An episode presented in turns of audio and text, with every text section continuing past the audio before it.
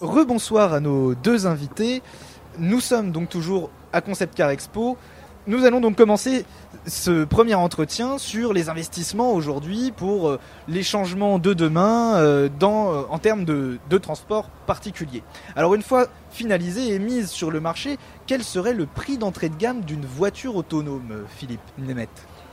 Oula, c'est un, une question un petit peu difficile à, répondre, de, qualifier, enfin de, quantifier un prix. Je pense que l'angle d'attaque, il serait peut-être aussi intéressant de voir l'évolution de la mobilité plutôt que de juste se focaliser sur la voiture autonome. Euh, je pense que de plus en plus les constructeurs euh, travaillent de façon transversale avec les équipementiers et avec les sociétés spécialisées telles Google, Microsoft ou autres pour faire évoluer la voiture autonome. Donc est-ce que la voiture autonome 5.0, enfin niveau 5, est une fin en soi? Je ne sais pas. Aujourd'hui, c'est très difficile euh, de quantifier le prix de la voiture qui ne serait pas forcément cher. Mais le problème, c'est que la voiture doit être euh, euh, compatible avec la route.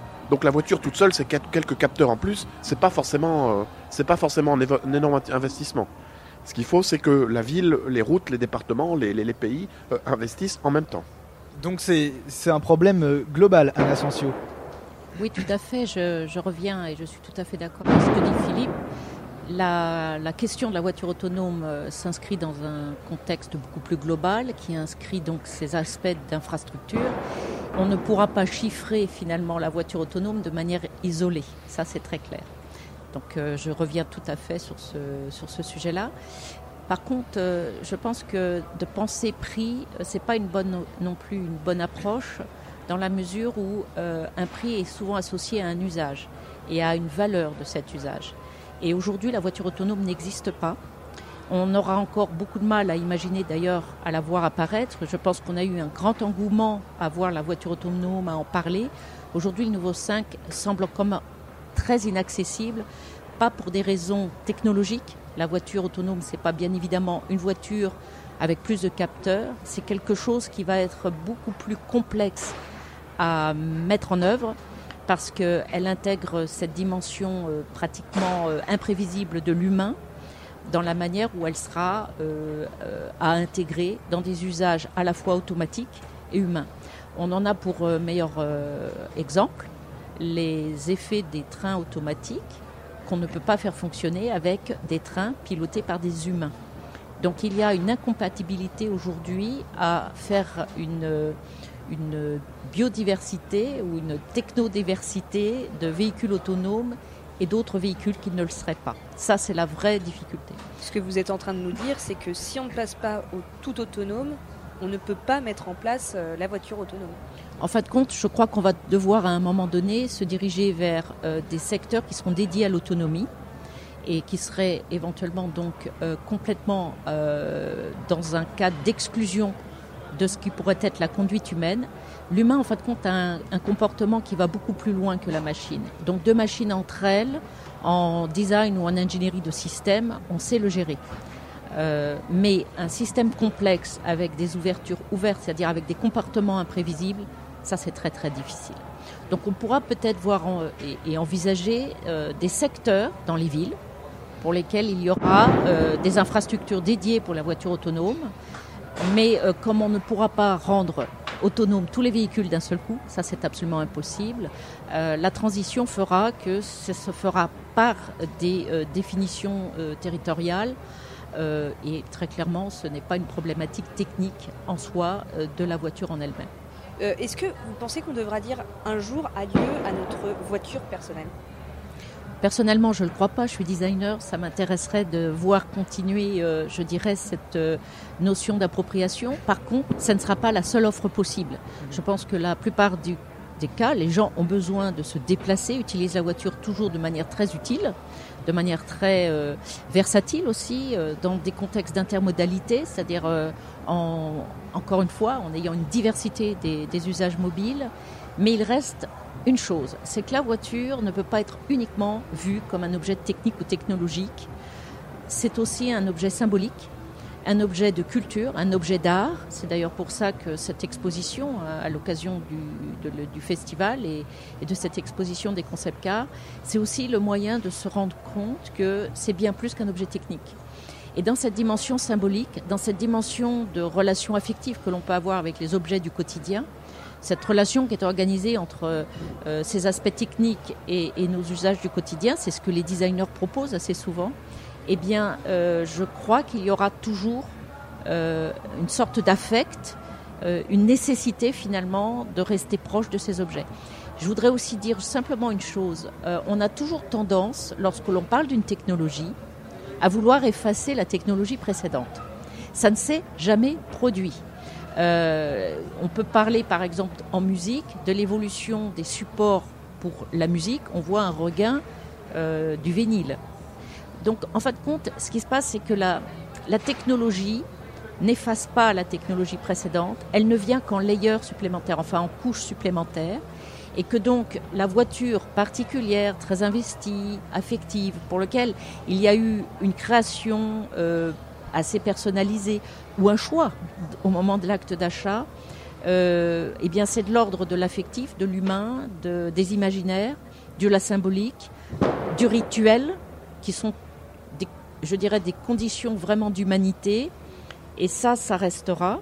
Alors, est-ce que ça se manifestera comme aujourd'hui? Probablement pas, puisque la voiture va devoir euh, finalement se fragmenter à nouveau entre une offre euh, peut-être euh, désaffectée, utilitaire, voiture de partage pour laquelle on n'a pratiquement aucun intérêt, et une voiture auquel on aura un réel affect.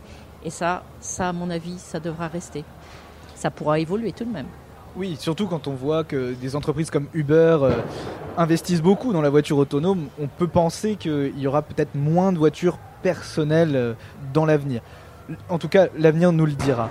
Maintenant, on va quand même certainement euh, en acheter des voitures autonomes, peut-être pas de niveau 5, mais au moins de niveau 4. Je vais vous faire écouter un extrait de l'interview avec Jean-François Bonnefond, qui répondait à cette question comment donner envie aux gens d'utiliser une voiture autonome? Moi, ce qui me préoccupe plutôt, c'est est-ce qu'il y a des craintes irrationnelles Par exemple, en termes de sécurité ou des, ou des attentes qui sont démesurées? Euh, et une des choses euh, que j'ai observées avec mes collègues, c'est que euh, les attentes en matière de sécurité, quand les gens font les voitures autonomes, sont un peu irréalistes. Les, les, exigences, disons, qu'ils ont. c'est peut-être un peu la faute de tout le discours qu'il y a eu autour de, de, la sécurité des voitures autonomes, parce qu'il y a ce chiffre euh, que tout le monde a brandi à un moment ou à un autre, de dire que à terme, peut-être qu'on arriverait à éliminer 95% des accidents, ou 90% ou 98%, ça dépend des gens. Vous voyez, on a, commencé à dire aux gens qu'un jour, euh, les voitures autonomes élimineraient quasiment tous les accidents. Et, si vous voulez, quand vous dites ça aux gens, ben, ils l'entendent et ils prennent ça un peu comme, euh, point de comparaison. Et, maintenant, ils se disent, euh, si on leur dit, bah, là, on a une voiture autonome qui élimine 10% des accidents, ça les séduit plus vraiment. Philippe Nemeth, qu'est-ce que vous en pensez, vous? Comment on peut donner envie aux gens de d'utiliser une voiture autonome après euh, les actualités qu'on a entendues ah, Ce qui est intéressant, pardon, pour revenir à l'exposition de concept car, ici euh, l'hôtel des Invalides, c'est qu'il y a deux des principaux concept cars présentés, Citroën 1919 et la Bentley X100, qui euh, sont des voitures qui sont des concept cars qui préfigurent la voiture 100% euh, autonome. Elles sont toutes les deux euh, très racées en termes, de, en termes de silhouette. Je pense que pendant beaucoup d'années, beaucoup de temps, on se dit la voiture autonome, ça va être la cabine téléphonique. Et le parti pris de, Bentley particulièrement, c'est non, la voiture autonome, elle peut être spectaculaire, elle peut être, elle peut être sexy, elle peut être longue. Et cette Bentley qui est, présentée ici, c'est également un, clin d'œil aux, 100 ans de la, de la marque, comme la Citroën. Et donc c'est assez intéressant de, à nouveau de voir ce parti pris que voiture, autonome, elle peut avoir un long capot, elle peut être effilée, elle peut être désirable comme, euh, comme euh, Anne le disait tout à l'heure, le, côté affect est très important.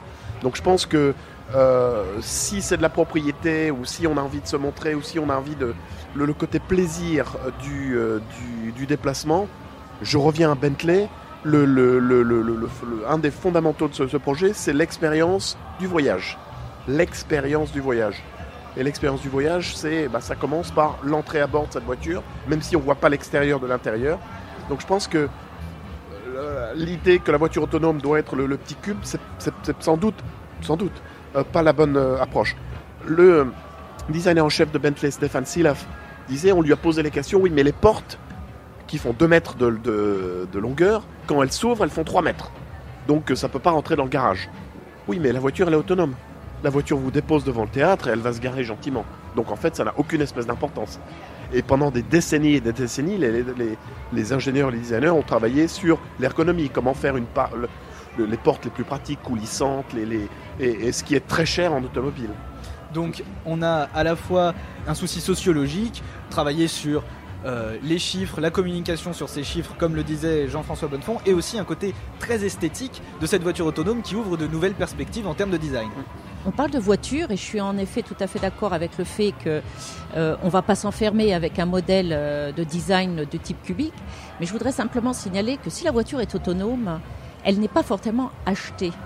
Et c'est là où il y a quelque chose d'absolument euh, important à signaler, c'est que la voiture autonome euh, nous amène à une nouvelle approche de l'usage de l'automobile qui passe de l'acte d'achat, l'ownership comme on dit en américain, et euh, pour passer vers des systèmes de partage. Qu'est-ce que ça veut dire? Ça veut dire que la voiture devient une, un aspect terminal d'un service. Un service qui pourra commencer par une application digitale, et donc dont l'expérience finalement du choix du partage de son véhicule commencera par le choix de type de véhicule ou d'environnement de marque ou d'expérience de marque dans lequel s'inscrira finalement l'offre digitale. Typiquement, c'est comme en avion. On aura des offres premium où on se souciera de l'aspect de sa voiture autonome euh, voir de sa taille, voir avec qui on partagera, dans le cadre du partage, voir des voitures autonomes totalement individualisées de type premium, pour lesquelles donc il y aura ce souci euh, à la fois d'esthétique et de, et bah, bien évidemment associé à un prix, et non pas du véhicule, mais de l'usage de ce véhicule, ou bien au contraire un service vraiment accessible à tous, qui sera peut-être euh, sous la forme de ces petits pods dont on parle, très agiles, très mobiles, qui iront partout, qui seront toujours prêts à répondre à, nos exigences, pratiquement au, clic près. Euh, donc vous voyez, vous avez toute euh, cette, je dirais, ce panorama possible que la voiture autonome pourra produire pour une raison toute simple, comme vous l'avez dit, Gaspard, c'est la notion de sociologie.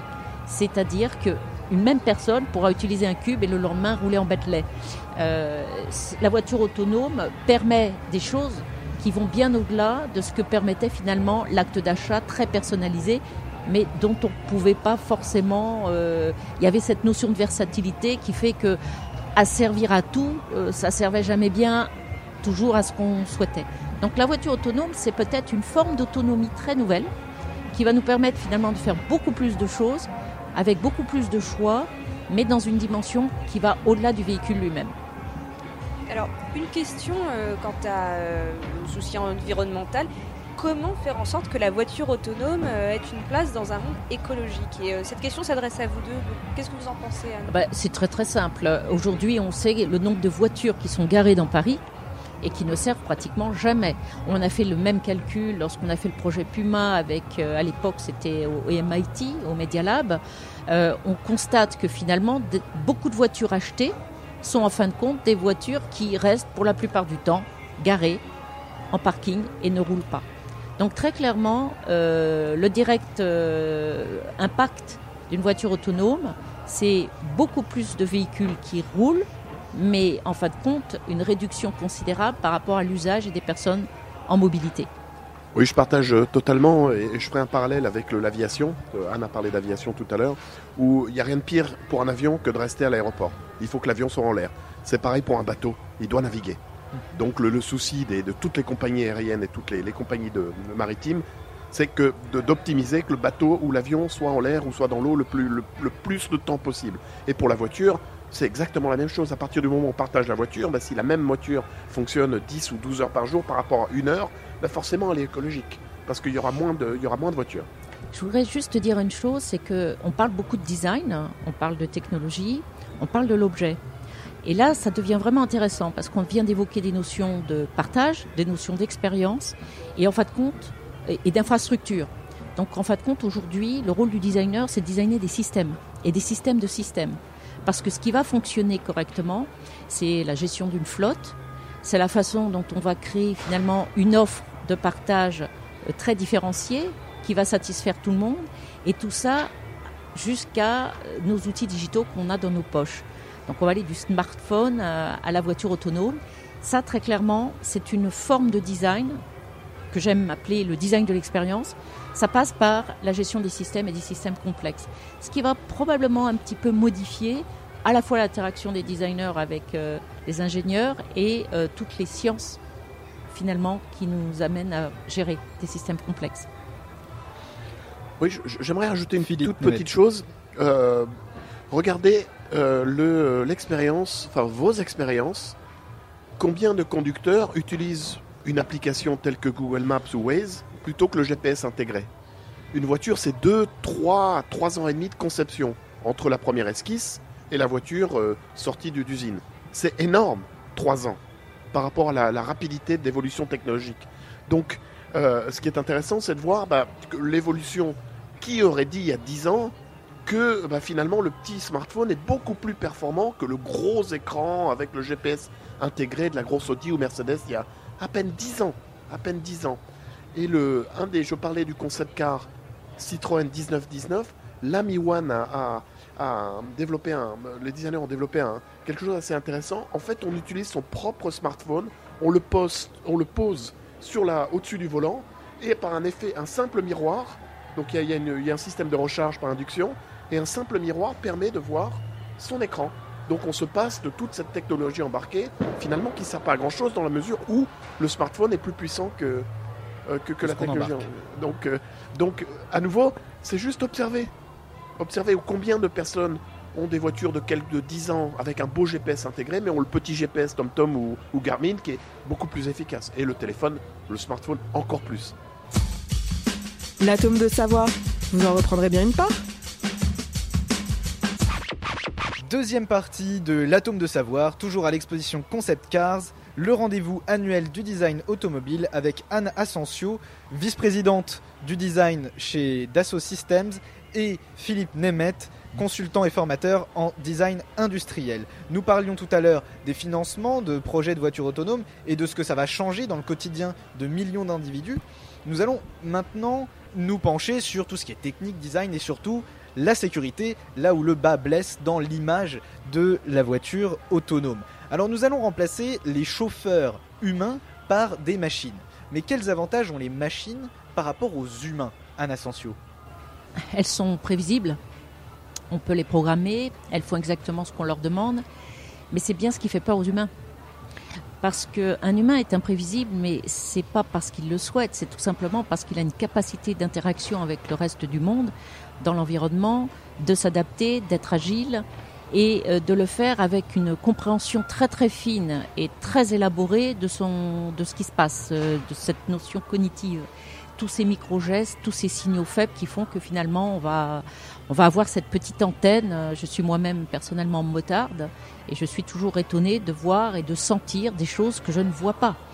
Donc euh, de donner comme ça toute cette euh, capacité de se d'être au monde, hein, d'être dans son environnement et de le reléguer à une machine dont on sait que les interactions que l'on a au quotidien avec toutes les meilleures et les plus expérimentées, on sait qu'une machine bug. On sait que les machines n'offrent pas toujours la promesse euh, d'une continuité parfaite.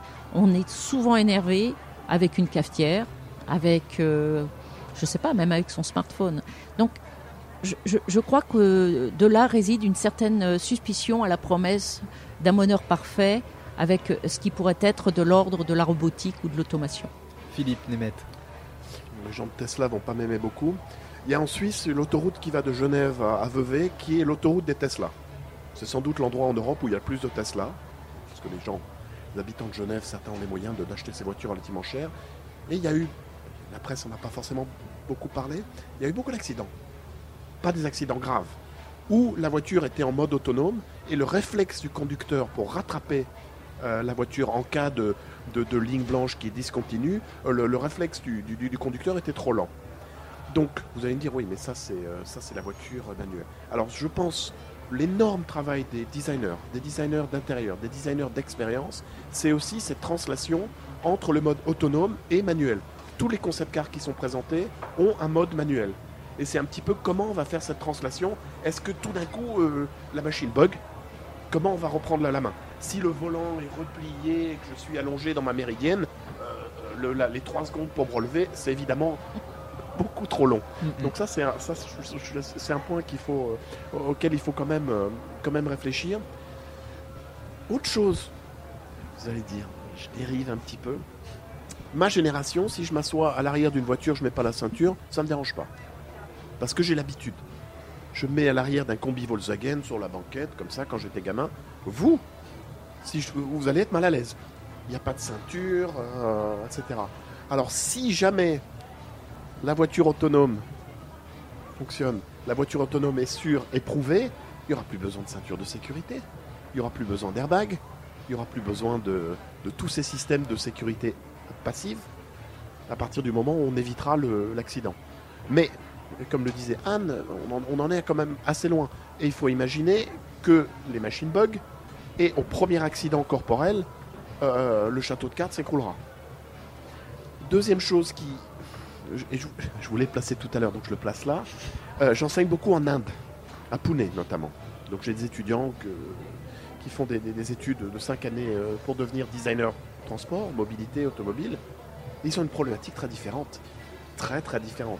Et les marchés euh, en croissance, les marchés chinois, les marchés indiens, les marchés euh, asiatiques, les marchés sud-américains, ils sont très très très loin. Ça ne veut pas dire qu'il ne faut pas y réfléchir. Mais c'est quand même, on se dit, euh, ouais, la France avec nos 2 millions de voitures, oui, on, renouvelle un petit peu le parc, on va avoir quelques, quelques pourcentages de voitures électriques, machin. Et il y a, des, euh, y a plus d'un milliard d'Indiens qui aspirent à qu'une chose, c'est d'avoir leur, leur petite voiture euh, personnelle et l'autonomie. On en est très loin. Donc c'est toujours à prendre aussi en, considération. Là, c'est un, point très important. C'est que on parle de voiture autonome, on néglige la dimension infrastructure et la dimension sociologique, qui sont les deux sujets que tu apportes, euh, Philippe. Très clairement, ce ce qui me fascine le plus, c'est comment on ne prend pas en compte toute cette diversité d'infrastructures nécessaires. C'est-à-dire que les règles de conduite, les règles de comportement, les règles même euh, de. Qu'est-ce que c'est qu'une route et une rue? Euh, Cette définition-là en, en France, de manière très claire, vous l'exportez en Inde, pour prendre l'Inde comme exemple, et ça n'a plus rien à voir. Regardez simplement ce qui se passe sur le bord des, routes et des rues en Inde. Euh, donc il y a là très clairement tout un travail qui est bien plus grand que simplement ce simple prob- problème, je dirais technologique, de résoudre des problèmes de capteurs et voire même de perception dont on parlait précédemment, euh, de ce que est-ce que je me sens en sécurité, est-ce que je fais confiance à la machine, même si j'ai un robot qui se transformerait en concierge ou en pilote ou en chauffeur, parce que c'est aussi des pistes qui sont élaborées, c'est-à-dire que la voiture reproduirait par le fait d'un robot euh, la possibilité d'être conduite par un, je dirais une sorte d'humanoïde, euh, parce qu'il y a, il y a aussi ces possibilités-là, ça ne suffira pas. La problématique, en fin de compte, c'est le territoire, c'est la culture, c'est la diversité finalement de la perception de ce qu'est une mobilité. Et donc là, on a encore euh, beaucoup, beaucoup de travail à faire et ça va bien, évidemment bien au-delà de la technologie. Je rebondis euh, sur ce que Anne disait sur la problématique d'avoir des zones. Si on peut pas avoir, on peut pas difficilement imaginer des zones avec une mixité de voitures autonomes et non autonomes. Va essayer en Inde ou en Chine, ça fonctionnera pas. C'est sûr qu'il y aura des, un moment ou un autre. Et peut-être la voiture autonome rentrera pas dans la voiture conduite manuellement, mais ça va être le contraire. Vous allez à Tokyo, sur les trottoirs, il n'y a pas de problème. Il y a des cyclistes, il y a des piétons, et, euh, ça se passe très bien. Ils ils s'engueulent pas, tout va bien.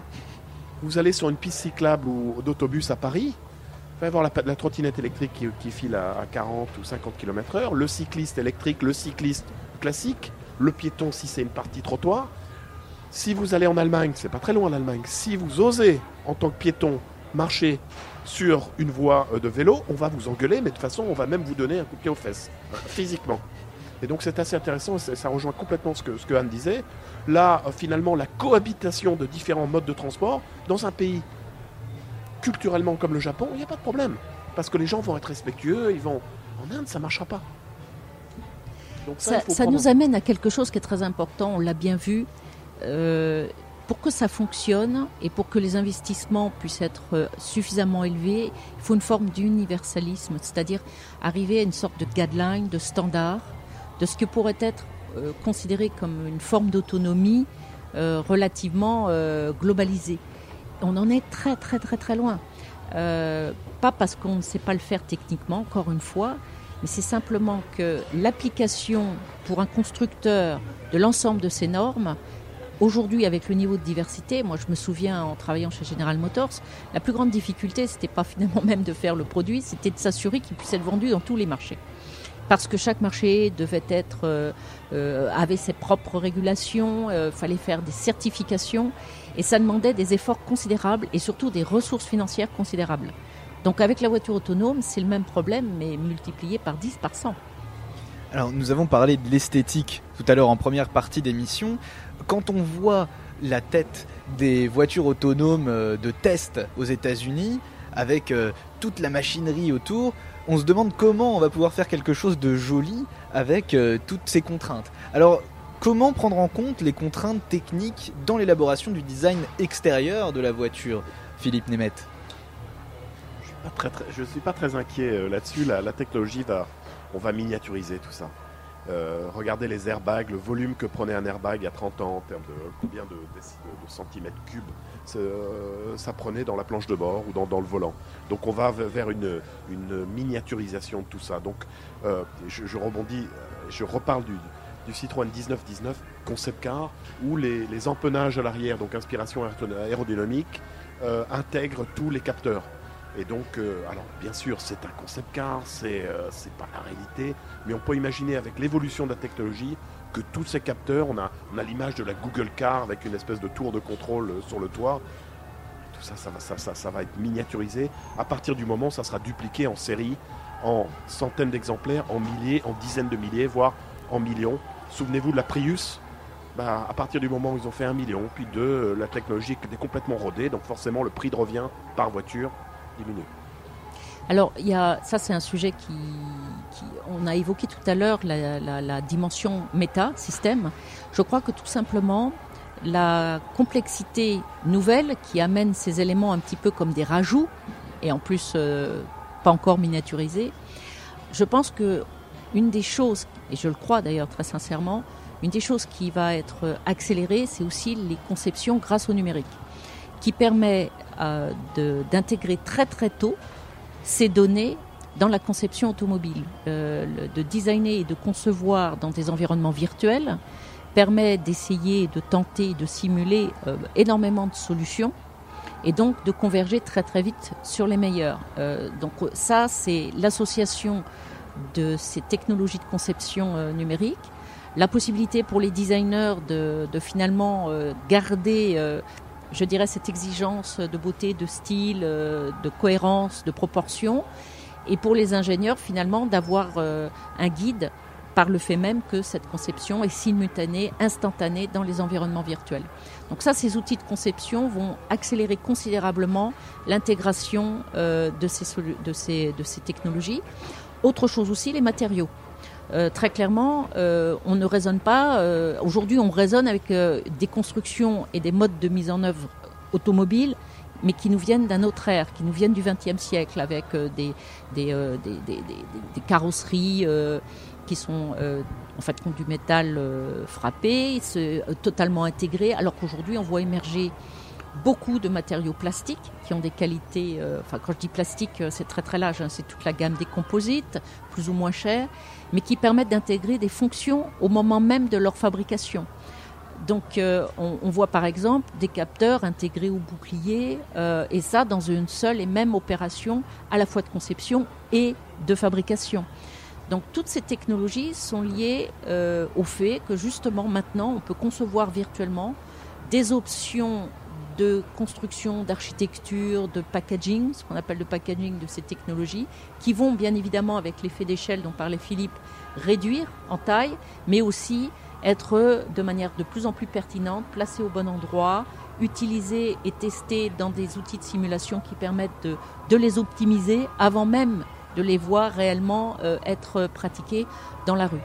Et si j'allais jusqu'au bout, la dimension de flotte et de système de ces véhicules qui fonctionneraient ensemble et connectés les uns par rapport aux autres, puisque la voiture autonome se doit d'être connectée, très clairement, c'est aussi des choses que l'on peut gérer et simuler dans des environnements virtuels. On peut reproduire des territoires entiers des infrastructures, faire des tests d'infrastructures, faire des tests d'investissement en faisant des simulations d'usage de flotte en fonction des profils démographiques, en fonction des cultures et des, régulations euh, euh, en, vigueur sur le territoire. Donc en réalité, les outils du virtuel, les, outils de la simulation euh, vont de toute façon permettre d'accélérer les bons choix en matière justement de priorité pour la séquence de la voiture autonome. Et alors, tout à l'heure, on parlait de méridienne, euh, euh, de, de, luxe euh, aussi concernant les voitures autonomes.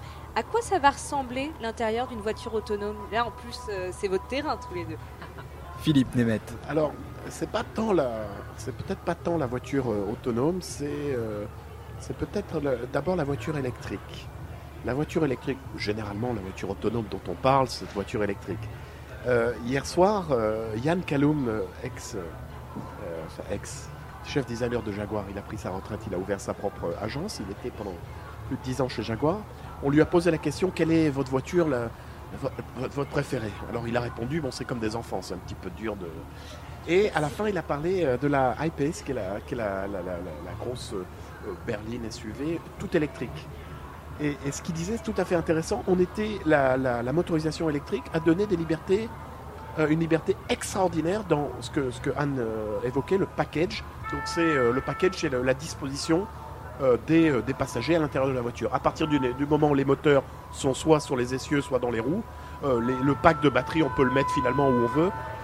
Les voitures à moteur à combustion interne, les moteurs essence ou diesel, étaient la ligne, la silhouette, le package était influencé par la, position du moteur. Pourquoi une BMW n'avait pas beaucoup dans les années 80 de place au siège arrière parce que le moteur était euh, placé en longueur, il prenait plus de place et c'était les roues qui étaient euh, arrière motrices. Donc tout ça, ça a influencé. Donc je pense que, avant de parler de voiture autonome, c'est la voiture électrique qui donne une flexibilité, une versatilité, versatilité incroyable euh, au, à l'intérieur de la voiture. Et donc on peut imaginer plein de choses. On avait imaginé chez General Motors dès 2002 l'autonomie, qui était un projet qui permettait de tout, enfin, tout ce qui était plateforme roulante, enfin ce qu'on appelle la plateforme ou le, pack roulant avec euh, moteur roue électrique, pack électrique, sous la forme du nom d'un skateboard. Aujourd'hui, c'est une technologie et une approche de package et d'architecture qui va certainement prendre énormément d'importance à l'avenir, à la fois pour justement le développement de la voiture électrique, mais aussi toutes sortes et de formes de la voiture autonome. Qu'est-ce que ça nous donne en matière de liberté de design? Eh bien, c'est de reconcevoir de nouveau entre guillemets la cabine, la capsule, euh, euh, je dirais l'habitacle sous une nouvelle forme et avec bien évidemment énormément de liberté, c'est-à-dire beaucoup moins euh, d'ingérence entre guillemets des aspects mécaniques dans la cabine et donc une cabine qui va se libérer et qui fera probablement une place beaucoup plus belle, encore plus de confort, encore plus de mouvement et de, capacité de se déplacer, de se mouvoir au sein de la cabine. Aujourd'hui, on est coincé dans un siège, on a une ceinture de sécurité, euh, on a des planchers qui sont rarement plats parce que justement, il faut faire passer toutes ces, euh, toutes ces conduites mécaniques.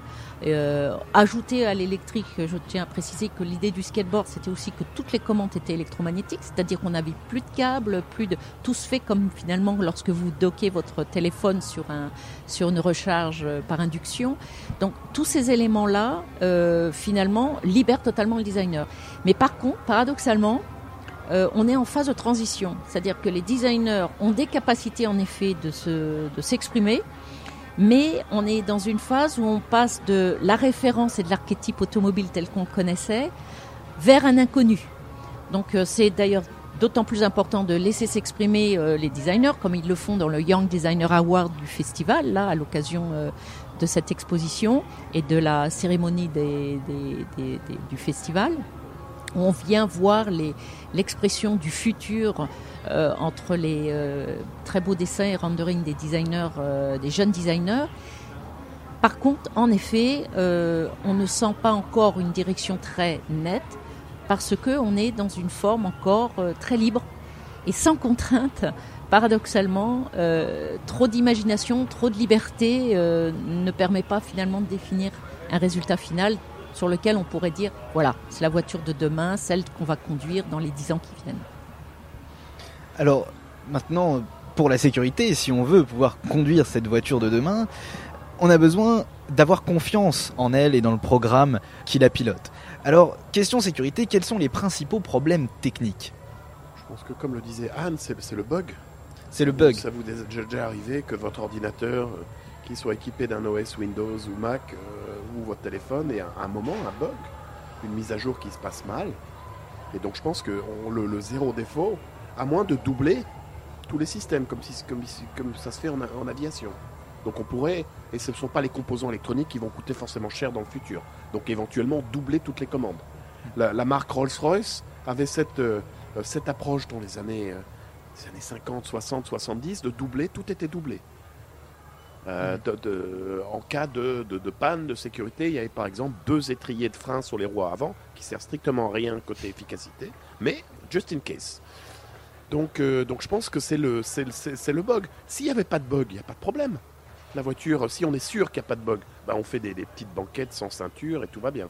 Mais c'est effectivement à partir du moment où on n'est pas 100%, 100% sûr, et si on a une mixité de conduite manuelle, si on a un, comment dirais-je, une, une, un scooter ou une, une patinette électrique, un vélo qui va pas forcément attention, faire attention, quelqu'un qui a, un casque sur les oreilles, et, l'accident, il peut arriver. On va faire énormément de progrès hein, sur la voiture euh, et sur les capteurs, sur la reconnaissance, enfin tout ce qu'on appelle la reconnaissance, enfin la reconnaissance. Je cherchais le mot en, en français. Malheureusement, c'est l'anglais qui vient systématiquement. Tous ces aspects-là, de, l'im- de tout ce qui est imprévisible, est quelque chose qui dans le temps va se gérer. Je vous parlais de simulation. euh, je pense qu'on va tendre énormément de scénarios. On va euh, euh, mettre en place du machine learning pour que les algorithmes processent un nombre considérable euh, de données. Donc, euh, et avec ces capacités de calcul, on va rapidement réduire, réduire, réduire, réduire jusqu'à sa plus simple expression. Et la voiture autonome arrivera à un niveau, je dirais, satisfaisant de sécurité. Pour autant, une fois qu'on aura, euh, c'est comme pour les avions, hein, aujourd'hui euh, les avions sont entièrement euh, réalisés de manière virtuelle. Toute la simulation, décollage, atterrissage sont faits en virtuel. Le premier avion qui est fabriqué n'est pas un prototype, c'est un avion qui vole et qui sera utilisé avec des personnes à bord. Ça ne fait peur à personne parce qu'en finalement on sait que euh, le voyage aérien est un euh, produit assez peu d'accidents. Il y en a bien évidemment, mais assez peu d'accidents. Euh, la voiture, on en vient de, on vient de très loin. Donc je pense que le, débat, il est plus psychologique qu'autre chose. Il faudra peut-être trouver des moyens différents. Je pense aux jeux vidéo, je pense aux, approches peut-être un peu nouvelles de, de- de- bah, des permis. Pourquoi on, ne passerait pas des permis via des modèles de serious game euh, et de simulation qui permettraient finalement euh, de préparer les humains à rouler ou à vivre euh, dans une voiture autonome. Tout simplement parce qu'il faudra qu'ils soient préparés à faire confiance à un objet qui, lui, aura déjà sa, garantie de sécurité. Alors justement, vous anticipez un peu la question suivante. En cas de problème, est-ce qu'il y aura un moyen pour les humains de, euh, pouvoir euh, euh, réagir à une situation d'urgence dans la voiture autonome? C'est la question qu'on pourrait se poser.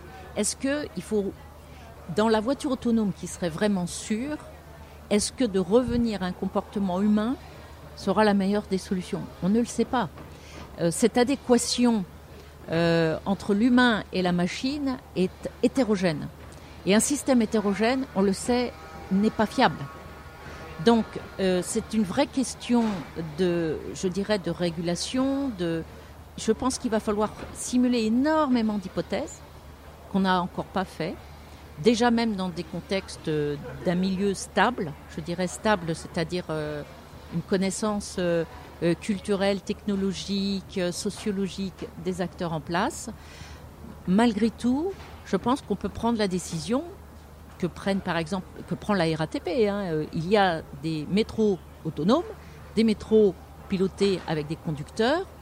Une ligne autonome est 100% autonome, ok? Et, une- et piloter avec les conducteurs, c'est voilà. Donc moi je pense que là on voit déjà euh, dans le ferroviaire l'illustration de ce qui pourrait être euh, un début, de- je dirais, de de combinaisons hybrides, de véhicules autonomes euh, qui seront des véhicules de partage dans des circuits très bien balisés, sur des pistes peut-être, euh, euh, je dirais, très normées, sur lesquelles il y aura un renforcement justement de l'usage de ces pistes.